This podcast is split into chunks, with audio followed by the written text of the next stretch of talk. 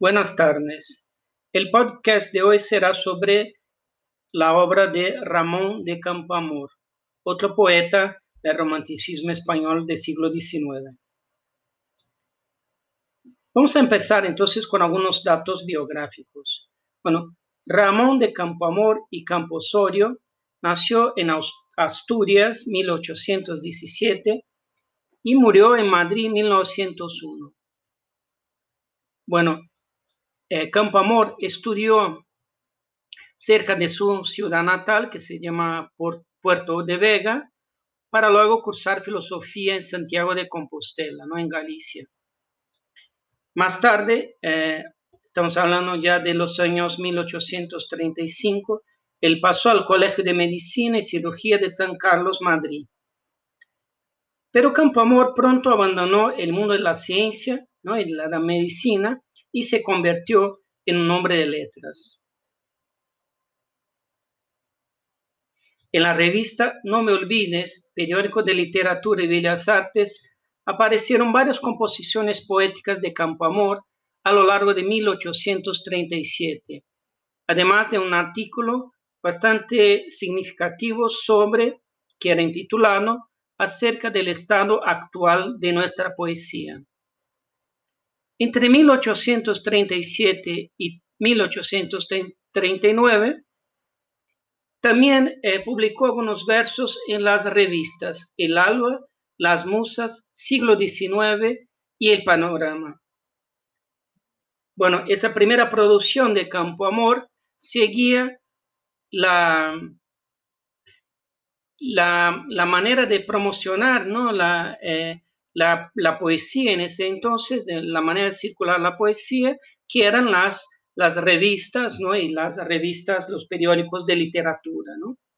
Bueno, en 1837 es un año importante en, España y sobre todo en Madrid, ¿no? Porque eh, se funda el Liceo Artístico Literario Madrileño, ¿no? Entonces allí se hacían reuniones semanales, ¿no? Para, para discutir literatura, para que los escritores presentasen sus obras, ¿no? Y allí, además de Ramón de Campoamor, vamos a encontrar otros escritores significativos del periodo, ¿no? Como Zorrilla, Pastor Díaz, Esproncesa, Espronceda, lo que ustedes vieron la semana pasada, ¿no? Y Luis José de Sartorios, entre otros. Más tarde, la declamación de la Oda a la reina gobernadora, restauradora de las libertades, libertades patrias, le abrió la puerta a Campoamor al partido moderado. Bueno, ya sabemos que por esa oda, ¿no? Eh, Ramón de Campoamor era un político monarquista. Otra cosa es que tenemos que acordarnos, recordarnos también que una práctica común de aquella época, ¿no? de la mitad del siglo XIX en España, era que los jóvenes que querían ingresar en el mundo de la política se utilizaban las, utilizaban las letras ¿no? como medio de promoción. Además de los versos, otro camino para ganar notoriedad ¿no? y hacia el éxito también era la, las obras teatrales. Y entonces Ramón de Campoamor eh, publicó algunos dramas como El Castillo de Santa Marina, la comedia Una mujer generosa, todas de 1838, que al final no llegaron a ser a los escenarios, ¿no? Su primer libro de poesías, eh, su primer libro se llama Poesías, que posteriormente se conocerá como Ternezas y Flores, título que recibió como sección en las obras poéticas de 1847. Pero ese primer libro de poesías ya salió a la luz en 1840. Su segundo libro se llama Ayes del Alma, de 1842, con versos de carácter circunstancial, como lo vamos a ver en la lectura de su obra. Luego le siguió Fábulas Originales de 1842, que llegó a ser un texto de lectura en las escuelas de la época. Campo Amor también intentó la narrativa. Podemos citar entre las obras los manuscritos de mi padre de 1842, ¿no? Y además de la narrativa también como que medía sus fuerzas con todos los géneros, ¿no? Pues luego escribió eh, una crónica parlamentaria, o se atrevió a escribir, ¿no? Crónicas parlamentarias, ensayos e incluso eh, libros de teoría literaria. En estos años también, entonces, eh, podemos hablar a partir de 1842, fue muy importante su colaboración en diversos periódicos de la época, también que era una ocupación muy común entre los escritores eh, del periodo, ¿no? Y entre esos periódicos, uno muy importante se llamaba Heraldo de Madrid, ¿no? Y otro El Español. La colección inaugural de sus Doloras, ¿no? La, su obra poética, apareció en 1846 Posteriormente, él las irá dando a conocer en la prensa, publica los versos también en esos periódicos y las reediciones en forma de libros se sucederán de forma rápida hasta la fecha de su muerte. Sus doloras, ¿no? Eh, si entendemos qué significa ¿no? un, éxito en ese entonces, ¿no? esas reediciones, eh, tuvo bastante difusión ¿no? y fue una obra muy conocida. Al mismo tiempo, las semblanzas que había redactado para historia crítica de las cortes reformadoras le hicieron ganar también mucha notoriedad, ¿no? Y a partir de ese entonces, 1845, ¿no? su carrera política arrancó con fuerza. Bueno, Campo Amor ocupó distintos eh, destinos en ese ejercicio, ¿no? Diputado, gobernador, etcétera, y etcétera. Bueno, en la última capital, Alicante, él conoció y contrajo matrimonio con Guillermina O'Gorman, ¿no? con la que vivió toda su vida. Bueno, eh, lo que podemos decir que Campo Amor fue un político conservador y monárquico, y por los datos que se conocen, parece que ejerció de manera eficaz y responsable sus mandatos. Por ejemplo, durante su estancia en Levante, como hablamos anteriormente, se mostró muy preocupado por la escolarización de los niños y acometió reformas en el terreno de la beneficencia pública. En el Congreso defendió la libertad de imprenta. De imprenta, digo. Pero eh, eh, Ramón de Campoamor ejercía la política paralelamente a las letras. ¿no? Eh, aunque su carrera política ganara fuerza, ¿no? él continuó escribiendo y preocupándose por la edición de su obra. ¿no?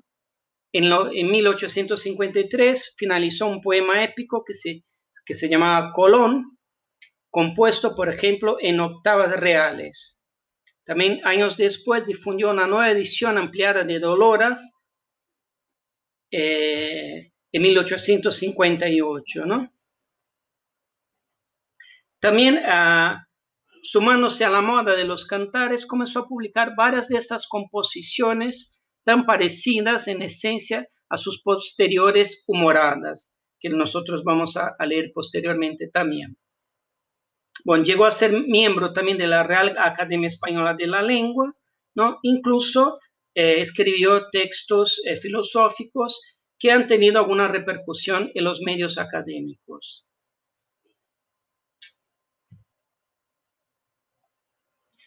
Animado por su éxito como poeta y ensayista, Campo Amor se empeñó eh, alrededor de 1870 en triunfar otra vez en, en el teatro y al final llegó al éxito con El Palacio de la Verdad y Cuerdos y Locos. Pero ese teatro presenta muchos rasgos eh, que tienen contacto con su obra en verso. ¿no? Son algunas piezas dramáticas, son calificadas por el, autor como, por ejemplo, doloras dramáticas. Pues en realidad son una ampliación de este género en el que el diálogo y la incorporación de personajes es esencial, se confunden con los pequeños poemas, a su vez subtitulados monólogos representables. Para entender la obra de Ramón de Campoamor, merece la pena que leamos el fragmento del prólogo de Humoradas. Es donde él explica su proyecto poético. Voy a leer algunos fragmentos y comentárselos. Él dice, por ejemplo, pero volviendo al asunto principal, me preguntará alguno, ¿por qué a esas poesías cortas, tristes, risueñas, galantes o satíricas se las llama humorada? Entonces, humoradas es ese género que ha creado Ramón de Campoamor. Él dice, y él contesta, porque en la mayor parte de esas expansiones de genio abierto, que el vulgo suele llamar salidas de tono, prepondera la tendencia cómico-sentimental que se entiende por humorismo. Muchos de los críticos también le acusaban a Ramón de Campoamor de escribir una antipoesía, por, sobre, principalmente por ese, la, la centralidad que ocupaba el humor en su obra. Y él habla un poco de esa crítica también. Entonces él dice, una crítica inconsiderada que cruza a campo, traviesa los dominios de la literatura, sin el freno de la correspondiente instrucción, a fuerza de oírlo repetir, ha adquirido la costumbre de llamarme cético, sin tener en cuenta que el cético, ya subjetivo, ya objetivo, ya absoluto, es el que tiene la duda por sistema y que yo, bien avenido con la vida real, creen en lo único en que se debe creer, que es en las ideas. Entonces está haciendo de alguna manera una crítica a, los lectores, ¿no? Que señalaban el escepticismo como un, eje o un, aspecto central de sus poemas, ¿no? Y lo que rechaza de alguna manera. Él dice incluso en otro momento del prólogo, si el escepticismo no cree en lo que dice, el humorismo hasta se ríe de lo que cree, no dejando de creer nada de lo que se dice. Bueno, aquí está haciendo un juego de palabras, pero él quiere desplazarse de ese lugar del escepticismo, eh, no quiere que se defina su obra a partir de ese aspecto, ¿no? Lo que él pretende, lo que él ha intentado elaborar sería ese humorismo ¿no? en, el interior de la poesía. Incluso él explica un poco qué sería ese humorismo. ¿Qué es humorismo? La contraposición de situaciones, de ideas, actos o pasiones encontradas. La posición de las cosas en situación antitética suele hacer reír con tristeza. Bueno, y entonces él, nos da algunos ejemplos ¿no? de, de César, por ejemplo, o de Don Quijote, para mostrar que esos sentimientos opuestos o esas imágenes que antitéticas no van a construir, van a generar esa reacción que puede ser incluso de, tristeza también, ¿no? Aunque no abandone el humorismo. Incluso en el prólogo él sigue hablando un poco de, de los diferentes tipos de humorismo, ¿no? Habla del humorismo eh, español con Don Quijote, pero habla también del humorismo francés, un humorismo satírico, o del humorismo italiano, que sería ese humorismo burlesco, ¿no? O incluso del alemán, que sería un humorismo elegíaco. Incluso él dice, solo Cervantes y Shakespeare son los dos tipos del verdadero humorismo, serio, ingenuo y candoroso. Claro que lo que le está intentando intentando aquí es ampliar el campo semántico ¿no? de la palabra, de, lo que él entiende del concepto de humorismo, ¿no? para intentar explicar ese proyecto poético, para intentar explicar lo que él quiere alcanzar con su poesía. Ramón de Campamor sigue entonces en su prólogo esa especie de guerra declarada ¿no? a, a la poesía tradicional, en el sentido de reivindicar otras posibilidades para la escritura poética y para el arte. Él dice, el arte en general y la poesía en particular ganan en intención lo que pierden en extensión.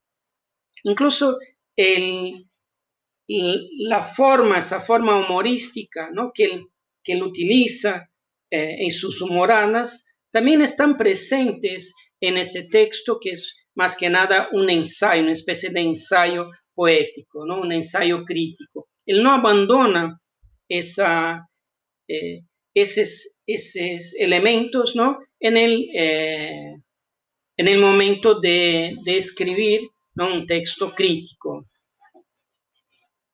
Y él sigue. No hay nada más sublime que no sea breve.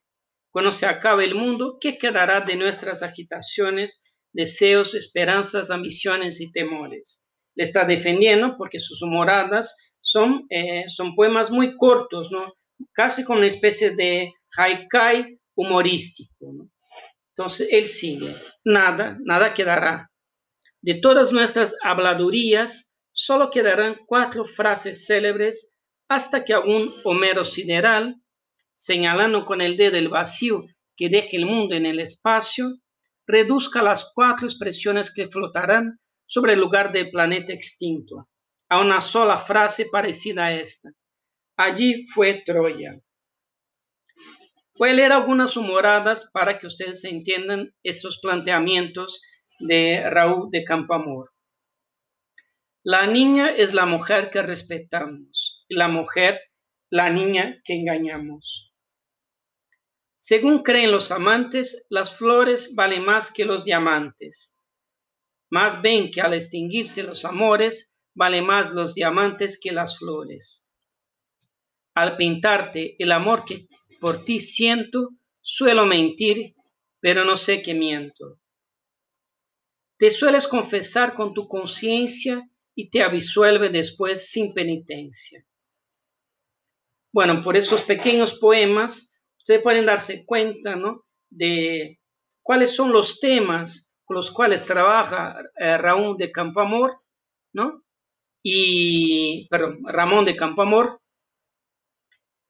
Y además, eh, los juegos, esa brevedad, ¿no? ese ejercicio poético, pero dentro de una brevedad bastante incomún en la poesía de la época. Les leo otras más. Algún día, a pesar de tus encantos, te matará otro a ti, cual tú me matas, que en materia de ingratos y de ingratas venimos a salir tantas a tantos. Otro tema que está muy presente es el tema del discurso amoroso, ¿no? Especie de, de los conflictos incluso bastante mundanos, que están relacionados a, la pérdida del objeto amoroso, a, las peleas que, se construyen y también siempre entre, eh, por un lado, ¿no? los hombres y algunas eh, características bastante problemáticas con relación a las mujeres. ¿no? Porque él dice, por ejemplo, en otra humorada, ser fiel Siempre que quieres es tu lema, pero tú quieres siempre. He aquí el problema. Aunque el amor suele morir de hartura, lo, que nunca se hastía es la ternura. No te ablandes oyendo sus acentos, que diablo en ocasiones acalora los buenos sentimientos para hacer cometer malas acciones. Aunque tú por modestia no lo creas, las flores en tu sien parecen feas. Y por fin eh, voy a terminar con este poema. Todo en amor es triste, más triste todo es lo mejor que existe.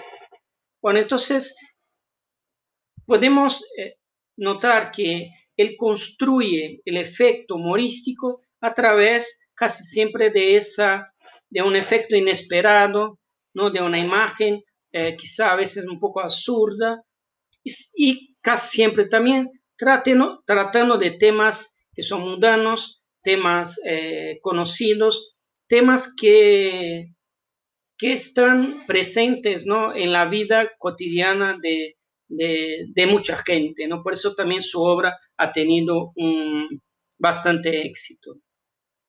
Bueno, entonces termino ese primer acercamiento a la obra de Ramón de Campoamor, ¿no?